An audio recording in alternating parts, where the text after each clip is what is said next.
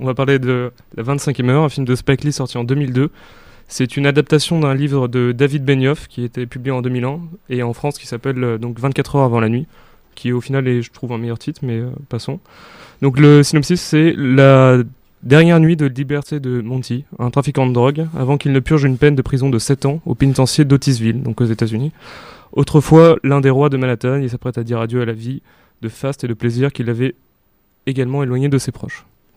Donc c'est un film euh, peu connu au final, même si le réalisateur maintenant euh, euh, commence à, l'être, notamment sorti en salle il y a quelques semaines Black Clansman, qui a eu un plutôt bon succès. Donc dans ce film-là, dans la 25e heure dont on va parler aujourd'hui, c'est un film où joue Edward Norton, donc qui joue le personnage principal, Monty, accompagné aussi de Barry Piper, Philip Seymour Hoffman, Rosario Dawson. Donc c'est un film qui s'articule en plusieurs parties, je trouve, euh, pour montrer cette évolution euh, dans la pensée du personnage euh, principal et sa progression vers du coup la, enfin sa dernière journée, en fait, l'é- l'écoulement de sa dernière journée.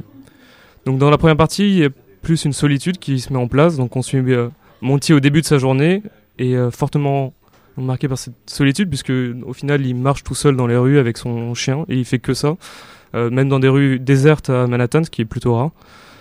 Si généralement dans les films on voit la dernière journée de liberté comme un, enfin d'un point de vue assez festif, comme s'il fallait profiter de tout avant d'en être privé, euh, la réalité semble autre, ou du moins dans celle qui est dépeinte dans ce film-là.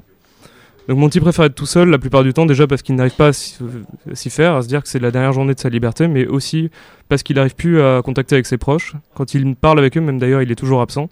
Pense toujours à autre chose et il a l'impression d'être trahi par tout le monde et de décevoir aussi tout le monde. Ce qui mènera du coup à une seconde partie, donc euh, qui un axe central du film, donc le dîner avec son père au milieu, euh, au milieu du film, donc euh, où son père évidemment essaie d'être gentil avec lui, de lui préparer sa dernière soirée, de parler avec lui, mais très vite la, conversation coupe court et il arrive au reproche, donc à dire mais pourquoi tu as fait ça? T'aurais pu faire ce que tu voulais, t'aurais pu être un avocat par exemple. Et voilà, ce qui l'énerve puisque effectivement il dit euh, ça te posait pas de problème quand je rapportais de l'argent au foyer et s'ensuit donc une discussion qui l'énerve. Il s'en va aux toilettes et là c'est une des scènes les plus emblématiques du cinéma puisque euh, Monty arrive dans la dans, dans les toilettes et il y a un miroir avec écrit fuck you dessus. Et euh, il le prend pour lui, il va commencer à s'énerver face au miroir, donc il ne voit que lui-même dans ce miroir. Et, euh, et s'ensuit donc un long monologue où il va critiquer tout et n'importe quoi, tout le monde, tout euh, ce qui se passe à Manhattan. Euh, s'ensuit vraiment euh, des insultes envers euh, le quartier où il se trouve, les différentes ethnies qu'on peut trouver à Manhattan, vraiment un discours très peu fédérateur, on peut dire, et assez colérique. Il est vraiment très énervé, ça monte dans, les tours de plus en plus. Et jusqu'au final, pour que ça s'arrête, même après avoir critiqué d'ailleurs tous ses amis, euh, il s'arrête et il réalise qu'en final, euh, bah, c'est pas la faute du monde entier, c'est juste la sienne et qu'il est submergé par la colère, mais au fond de lui, il sait très bien que c'est à cause de lui qu'il en est là et que c'est pas que le, euh, fuck you qu'il trouve sur le miroir, c'est vraiment euh, en fait, il, se le dit à lui-même. Même si c'était déjà écrit sur le miroir, il se le répète parce que c'est ce qu'il pense de lui-même. En fait, il a plus d'estime de lui-même et il est juste énervé contre lui et c'est un prétexte pour crier sur tout le monde. Cette scène en réalité elle est essentielle puisqu'elle permet de s'attacher au personnage euh, parce qu'il est vrai euh, et qu'il est juste à bout et que tout doit sortir et il sait même plus ce qu'il fait et il est juste submergé par la tristesse. Donc c'est une scène déterminante puisqu'on on commence à comprendre qui est le personnage. Au début du film, c'est simplement un, un mec qui erre dans les rues de Manhattan, qui dit rien, euh, qui est tout seul. Et au final, on commence à comprendre que c'est juste un gars paumé, et comme s'il était mort à l'intérieur, et c'est pour ça qu'il est dans cette situation. Là, on a du coup une acceptation. Il va retourner, euh, donc euh, il va se recalmer et se dire que, euh, au final, faut qu'il passe à autre chose et qu'il accepte ce qui va arriver. C'est une scène d'ailleurs très importante et c'est une scène qui est très connue dans le monde du cinéma puisque ça a inspiré d'autres films mais aussi des musiciens puisque Orelsan notamment en France euh, est euh, enfin un très grand fan de ce film et il a réutilisé du coup euh, cette mise en scène que vous pouvez retrouver donc dans La peur de l'échec dans le clip assez vieux maintenant d'ailleurs et où il a repris exactement cette mise en scène de Orelsan donc qui se parle à lui-même dans un miroir et qui s'énerve contre lui-même en en faisant état de toute la pression de ses proches sur lui-même. Et aussi dans Suicide Social, donc là, même s'il il n'y a pas de clip, le monologue qui est utilisé, où il y a vraiment une critique de tout le monde, un énervement général, et vraiment directement inspiré du monologue de la 25e heure de Edward Norton. Ensuite, il y a une autre partie, c'est donc l'appréhension et la crainte de ses proches. Donc ses proches commencent à, réaliser, puisque au final, au début, ils étaient en train de, faire comme si de rien n'était, à, se dire que c'était une journée comme une autre, et ils commencent à réaliser que finalement, ils ne le verront plus. Et euh, donc l'angoisse commence à monter pour lui, et il commence à se faire des fausses idées sur la prison, notamment, il commence à inventer des choses, à dire qu'il va mourir là-bas, euh, et euh, que ça va être l'enfer. Il, vraiment, il dépeint une vision atroce, même sans doute même exagérée. Voilà. Et ce qui nous mène donc à l'acceptation finale, à la fin du film, qui est aussi connue, euh, puisqu'il il y a ce moment assez triste où il doit se rendre à la prison, puisque c'est la particularité de ce film, c'est qu'il était vraiment libre et là maintenant il sait qu'il doit aller à la prison et qu'au final il peut pas y échapper, il est obligé d'y aller, donc il a sur la route cette dernière pensée de se dire est-ce qu'il fallait vraiment que j'y aille, est-ce que j'aurais pu éviter, est-ce que voilà le what if de ce film est euh, très connu et qui conclut donc euh, comme ça. Et au final, il y va. Euh, du coup, on peut maintenant, je pense, en débattre avec les autres, puisque moi, c'est un film qui me tient vraiment à cœur, mais qui a de nombreux défauts. c'est d'ailleurs un des, il me semble, un milieu de filmographie de Spike Lee, donc il n'était pas encore rodé sur tous les sur tous les points. Donc il y a vraiment énormément de longueur. Et on va, je pense, en débattre maintenant. Enfin, moi, j'ai ce film, je l'ai vu du coup hier soir pour la première fois. Et si c'est vrai que il y a beaucoup de scènes qui sont très intéressantes au niveau scénique et, ce que ça apporte, euh, c'est une vision particulière de l'appréhension de la détention qui est très américanisée. Et euh, je voulais savoir pourquoi tu avais choisi ce film euh, vraiment, enfin, pourquoi ce qu'il apporte pour toi? Parce que je pense qu'on va, du coup, on va parler des préjugés tout à l'heure, et c'est aussi, il y a deux choses à voir au niveau des préjugés dans ce film-là. D'une part, les préjugés que les gens euh, enfin l'opinion commune puisse enfin avoir des des, euh, des, personnes qui vont en détention. Donc euh, c'est une bonne façon de voir qu'en fait, apparemment c'est des gens tout à fait normaux et que c'est ça déconstruit vraiment ce mythe du criminel notoire comme on peut voir dans la plupart des films. D'ailleurs même Spike Lee a dit quelque chose, il a dit je, ne choisis, jamais les films que je réalise sur le caractère sympathique ou non des protagonistes. Monty Brogan, pardon, est un dealer, et bien sûr, ça le rend antipathique aux yeux de l'immense majorité des gens. Pourtant, les individus les moins recommandables font souvent les meilleurs personnages, ils sont à la fois. Ils ont parfois pardon, un destin captivant et tragique. J'aime chercher ce qu'il y a de bon dans ce qui semble mauvais. Et voilà, il conclut ainsi. Donc, euh, c'était vraiment la volonté, euh, pour lui, je pense, de déconstruire justement ce, ce personnage, enfin le mythe qu'on a euh, du personnage, donc de, du futur délinquant. Quoi. Et, et juste voilà pour dire que ça permet aussi de déconstruire les préjugés, puisque lui-même se fait des préjugés sur la prison et il, Enfin, je pense qu'il en fait bien trop, même si les prisons américaines sont euh, euh, particulières. Il en, il en rajoute quand même tout au long, même à la fin. Enfin, du coup, je crois que vous avez eu un problème de film et vous n'avez pas réussi à voir la dernière partie. On n'a pas vu la fin. Mais effectivement, il y a un moment un peu très, enfin, je trouve américain et qui il essaye en clair de, se défigurer pour éviter d'avoir des problèmes en prison, euh, paraître plus dur, euh, ce qui est, euh, enfin, je trouve un peu aberrant, mais. Après, sur le film, il y, a une scène, enfin moi que je trouve assez marquante, qui est la scène où, donc c'est un peu un flashback où on revient au moment où il a été arrêté et du coup il est interrogé. Et il y a ce pressing des, trois flics qui sont en train, en gros, de lui dire de toute manière, t'es qu'un petit blanc, tu vas te faire violer en prison, et qui lui déjà, enfin, sont déjà dans le truc de lui faire peur. Alors que bon alors il vient d'être arrêté et ils viennent de trouver euh, des kilos et des kilos de drogue euh, chez lui. Mais euh, il y a déjà cette image des flics qui sont là en mode tu vas tomber et tu vas souffrir et ça nous fait marrer. Donc je trouve que c'est vraiment une image qu'on a dans le film de la prison. Donc il y a ces flics là qui sont avec cette image là et il y a un de ses meilleurs amis où c'est une scène qui est très très longue mais qui est assez intéressante de ces deux meilleurs amis qui sont ensemble et qui discutent et avec un qui est très fataliste en se disant de toute façon soit il va se tirer une balle ça, il va crever en tôle. Enfin, c'est vraiment euh, un peu les, deux choses qu'il voit. Et du coup, euh, c'est vrai qu'en même temps, euh, on voit mal comment le personnage peut être dans une autre optique que celle-ci quand il va en tôle, quoi. Et puis c'est un pressing qui a tout au long du film parce qu'il parle à un moment du potentiel séduction euh, que peuvent avoir les hommes.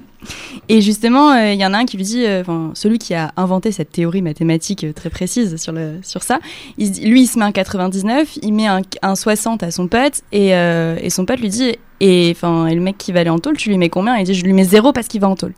Et c'est vraiment ça de, euh, enfin, tu vas en tôle, tu fais même plus partie de la société. Et c'est encore, enfin, moi, ça m'a encore plus marqué parce que c'est censé être son meilleur ami. Et tout au long, il le descend comme quoi, euh, mais de toute façon, il l'a bien mérité. Euh, c'est un dealer, machin, il mérite que ça. Et, pour revenir sur ce que disait Aveline sur le pressing des flics, moi, la scène d'arrestation en flashback m'a beaucoup marqué. Où les flics arrivent et t'as le chef des flics qui se met sur le canapé et qui, font tout un discours euh, où ils savent très bien où est la drogue en fait. Et ils font tout un discours de hum, mon dieu, oh là là, dis donc, le canapé il est un peu dur, qu'est-ce qui se passe et tout. Ils font monter la pression. et c'est, je l'ai trouvé très marquante cette scène parce que vraiment il y a tous les regards des personnages qui sont entre les flics et on a compris, on sait où c'est et tu vas prendre cher, clairement. Et le, le, personnage de, la, de sa copine qui, on sait pas trop si elle savait ou pas, mais qui essaie d'être en retrait, qui veut croiser le regard de personne. Et le, et le regard de Monty qui, lui, il est vraiment genre, euh, merde. Ça y est, cette fois-ci, c'est bon pour moi. Et, et cette réalisation qui est tout au long de cette scène qui monte et que j'ai trouvé vraiment marquante aussi sur ça. Et puis, petite anecdote, euh, d'ailleurs, le chef de la police, euh, à un moment, sort une de ses phrases qui s'appelle où il fait shit comme ça. Et ce qui est marrant c'est qu'en fait il le fait dans tous ses films.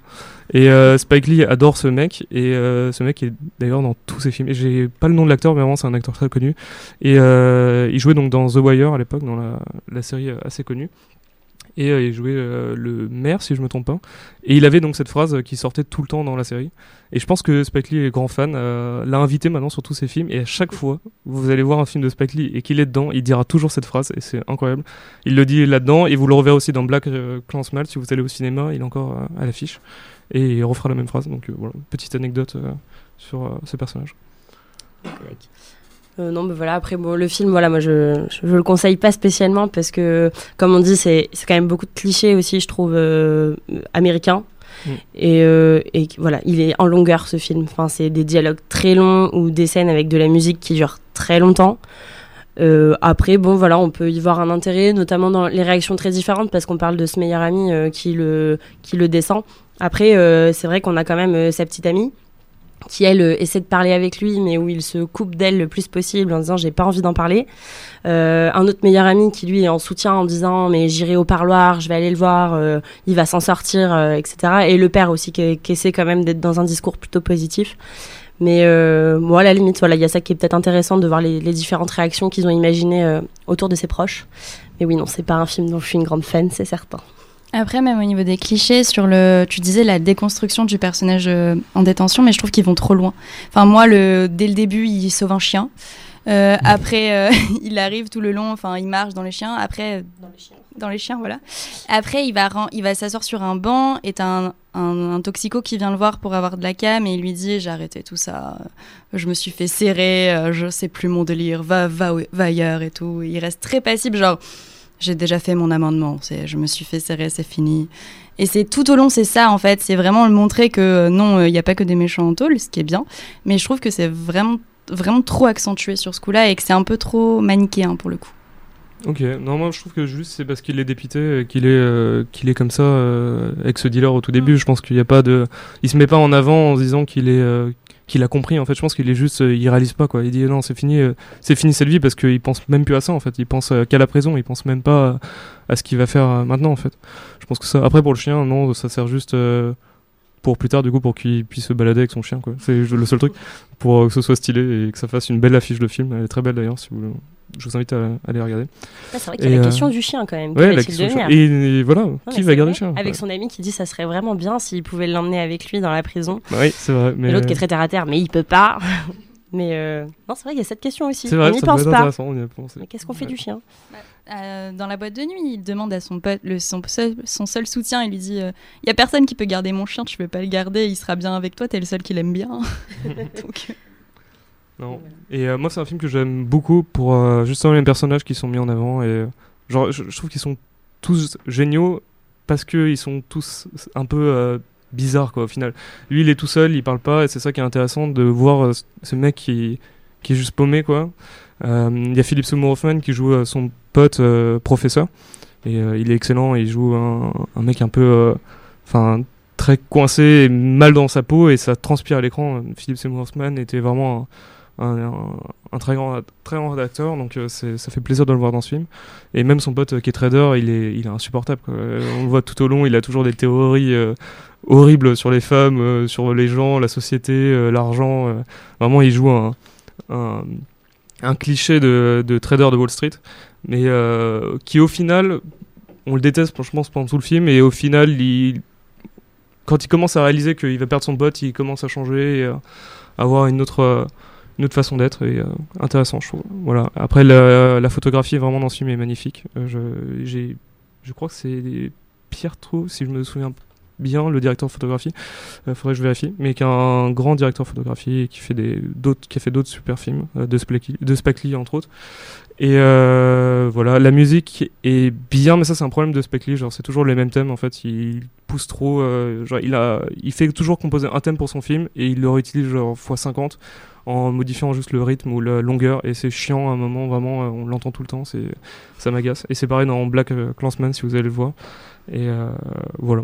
Non je vraiment un film que j'aime bien et je comprends que ce soit qu'il y ait des, longueurs. Il y a vraiment des longueurs qui auraient pu être changées enfin au niveau du montage. Mais il y a aussi ce truc il faut que ce soit pesant il faut qu'on sente la solitude du personnage. Donc je pense que c'est aussi intéressant